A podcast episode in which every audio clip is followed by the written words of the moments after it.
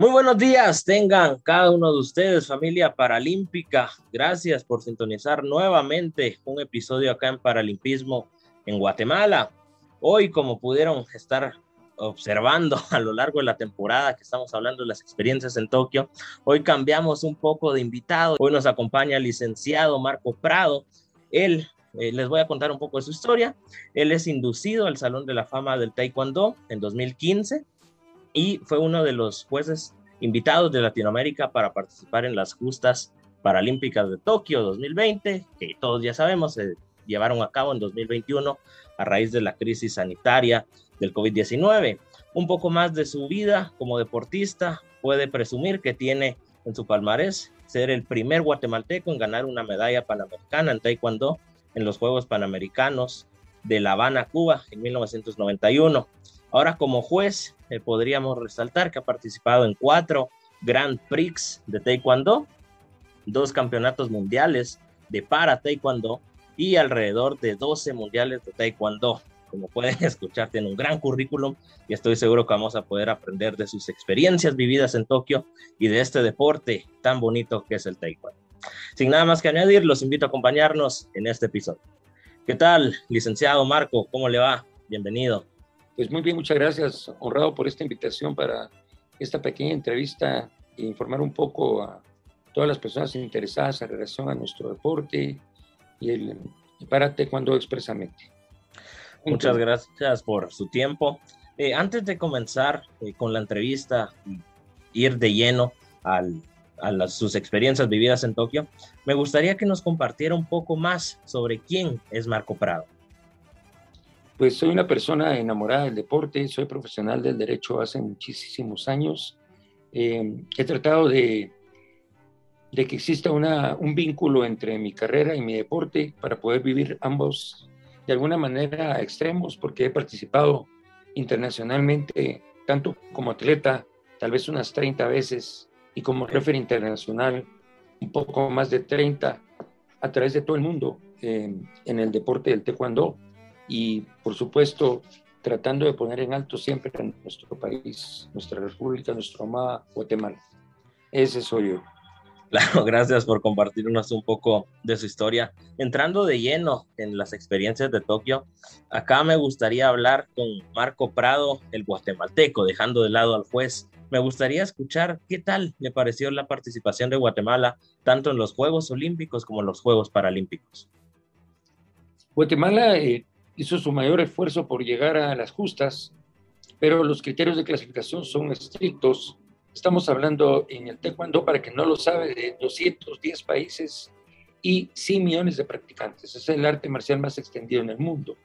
Para poder representar a Guatemala, por, por ejemplo, en las justas olímpicas y en las paralímpicas, estamos hablando de dos o tres personas en, en, una categoría donde pueden competir 45 países. Es decir, van a, representar Guatemala solo, perdón, Guatemala solo podría representarnos en un evento de esta índole si clasificaran los mejores tres de América. Estamos hablando de 45. Entonces las justas son duras, son difíciles. Ya lo hemos logrado alguna vez. En esta oportunidad no se logró, pero siempre se está luchando por ello. Así funciona el taekwondo eh, a nivel internacional. Es muy competitivo. Es, nadie tiene idea de lo competitivo que es. Igualmente, como referí, fuimos solo dos los invitados en América del grupo masculino, eh, un compañero venezolano, referí olímpico y su servidor. O sea, es muy estricta la participación y muchos quieren estar ahí. Claro, es, es algo muy difícil llegar y muchas veces uno como guatemalteco, uno podría decir, no, es que no le echaron ganas eh, ya en las Olimpiadas o en las Paralimpiadas, pero el proceso para llegar a estar ahí, es un gran trabajo el que muchas veces uno no ve, sino que solo los ve estando ahí. Pero tristemente es el proceso que, que los comunicadores tendrían que enfocarse también en todo el proceso previo a los Juegos Olímpicos y a las Paralimpiadas. Entrando ya de lleno a su experiencia como juez y en los Juegos Paralímpicos, eh, me gustaría que nos contara qué es lo más difícil de ser juez de este deporte. En primer lugar, le, voy a decir que, no puede faltar en un juez. Un juez tiene que tener el juego limpio, honestidad, integridad, de, capacidad de tomar decisiones rápidas, conocimiento del arte.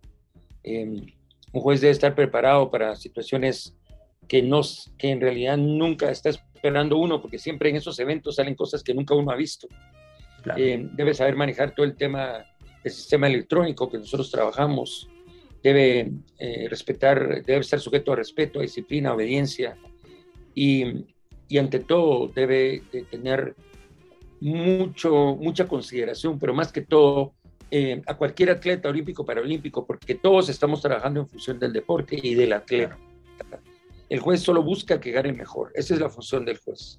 Y ese, eso fue nuestro trabajo en los Juegos Paralímpicos eh, ahorita en Tokio, hacer que las cosas caminaran correctamente y gracias a Dios con otros 29 compañeros de todo el mundo, creo que hicimos una excelente labor. No tuvimos quejas en tres días, se realizaron unas un poco menos de 100 peleas.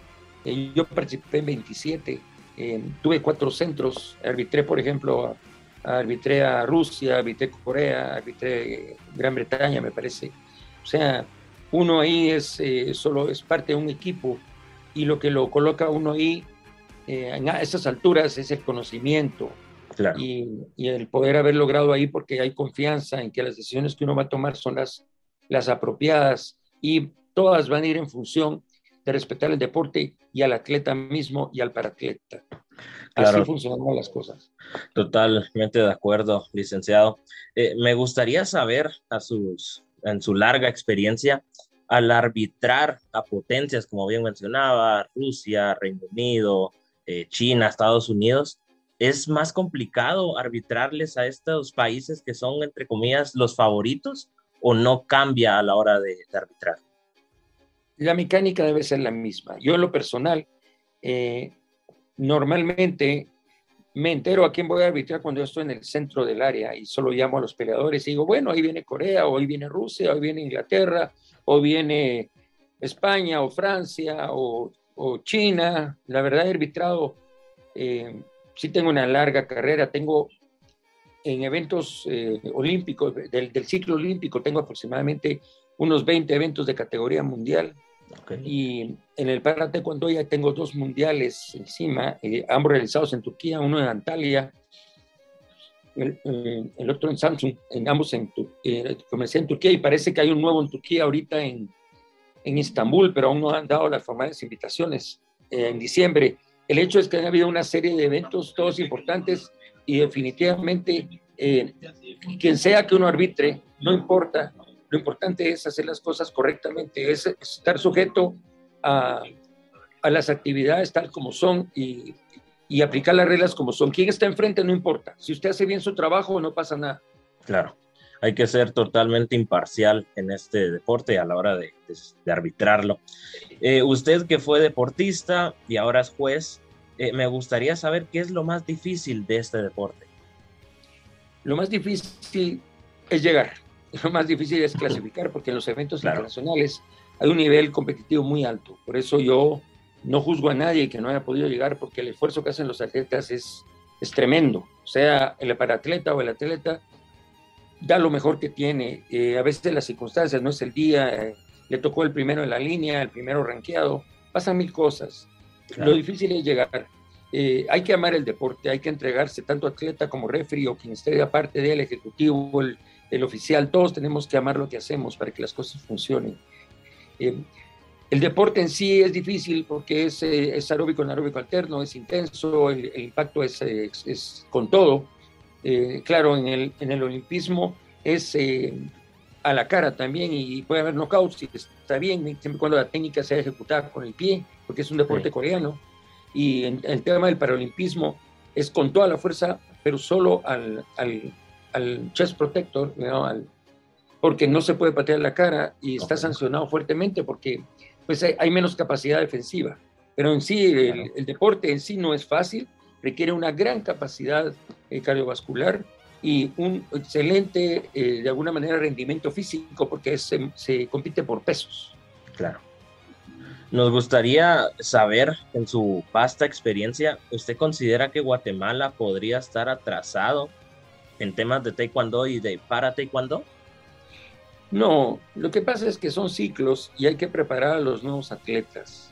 Ya tuvimos eh, grandes estrellas en deporte y, va, a venir, van a seguir viniendo, pero eso es, un proceso y el proceso requiere tiempo, el proceso requiere intercambios, requiere fogueos, requiere preparación, requiere cursos, requiere entrenamiento, requiere eh, formarlos. El atleta no se forma un día a otro, el atleta se forma a través de experiencias.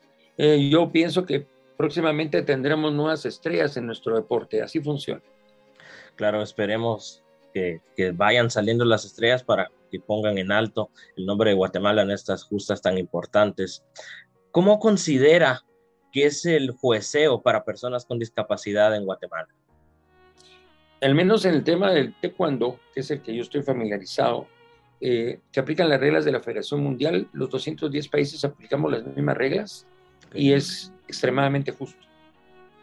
Eh, normalmente estamos eh, apoyados en el sistema electrónico y la toma de decisiones se limita a ciertas actividades ya que se maneje dentro de la pelea del juego limpio y que no se cometan faltas.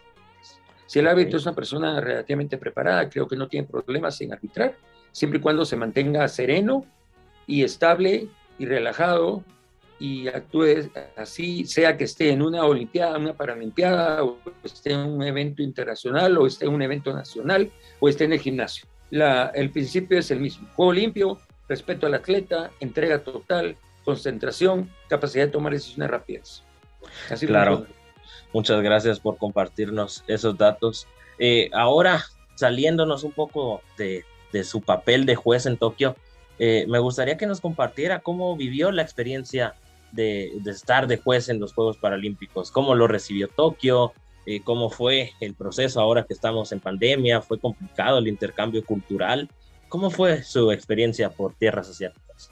La experiencia fue, en términos generales, fue maravillosa porque poder llegar al tema y tocar los aros olímpicos es, una, es, un, es un regalo de la vida, porque muchísimos lo desean. En algún momento incluso yo tuve, la, tuve el sueño de llegar como deportista cuando clasifiqué de alguna manera entre los mejores del continente en, en Cuba, pero lamentablemente no se dio que fuera la Olimpiada en Barcelona.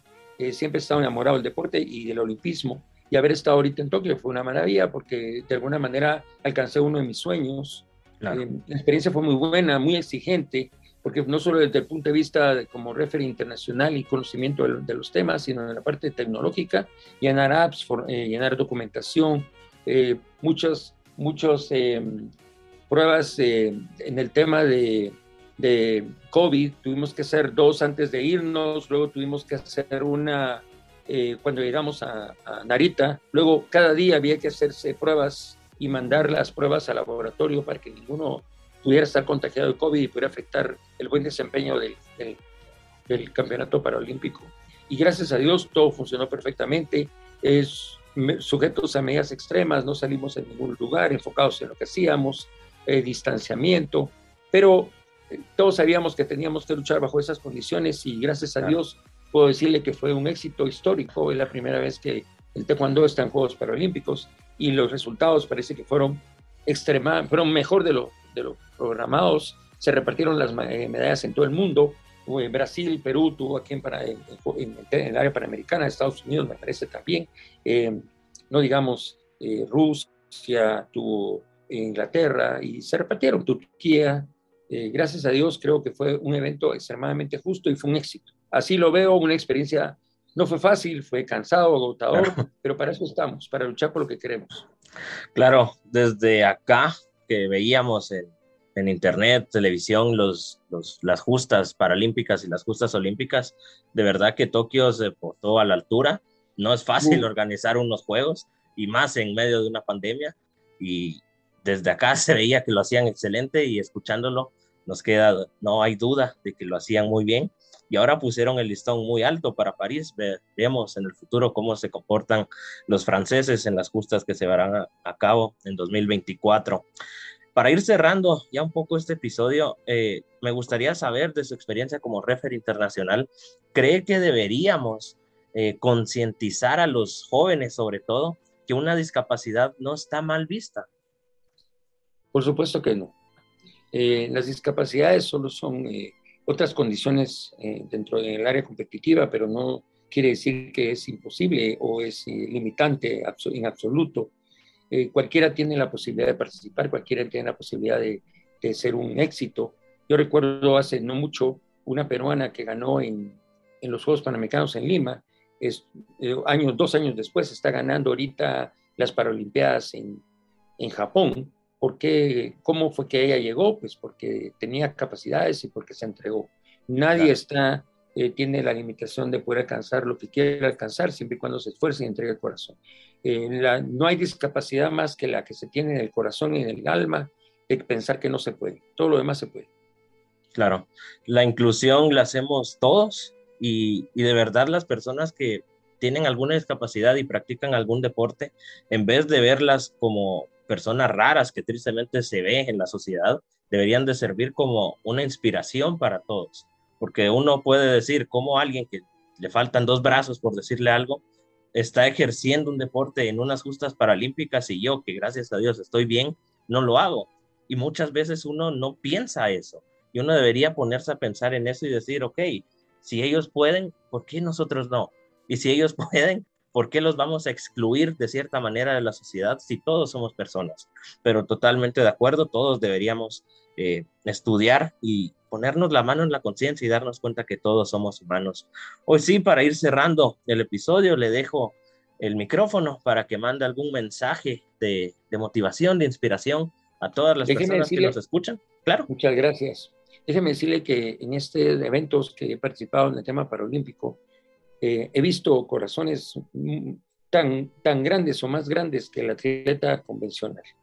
No hay ninguna limitación en el para taekwondo ni en el, ni en el tema del eh, deporte para, porque la única limitación son a veces nuestra ignorancia de pensar que las personas porque están limitadas físicamente no pueden hacer las cosas. Yo creo que el que tiene el problema somos las personas que no entendemos que las personas con limitaciones pueden ser igual o mejores que nosotros. Totalmente. Entonces es una cuestión de corazón, no es una rareza, no es nada por el estilo, simplemente es, eh, a cada quien le tocaron condiciones diversas para vivir, cada quien debe vivirlas de la mejor manera y luchar por ello.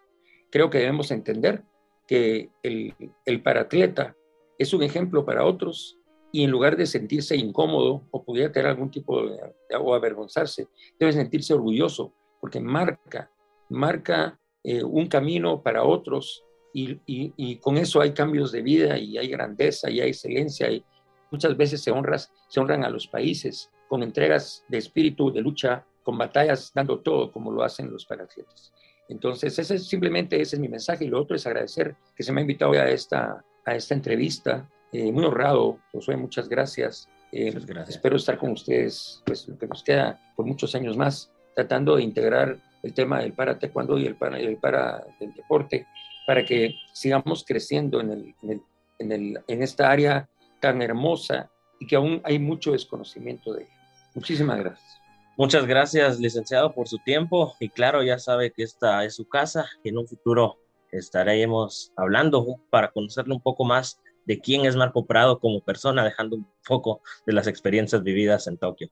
Hoy sí, estamos llegando al final de este episodio. Gracias por sintonizarnos. No está de más eh, contarles que nos pueden seguir en nuestras redes sociales, Instagram como copag.oficial, Facebook y Twitter como Comité Paralímpico Guatemalteco y Spotify y YouTube como Paralimpismo en Guatemala. Sin nada más que añadir, me despido de ustedes, su servidor y amigo Josué Acevedo, que les desea una excelente semana.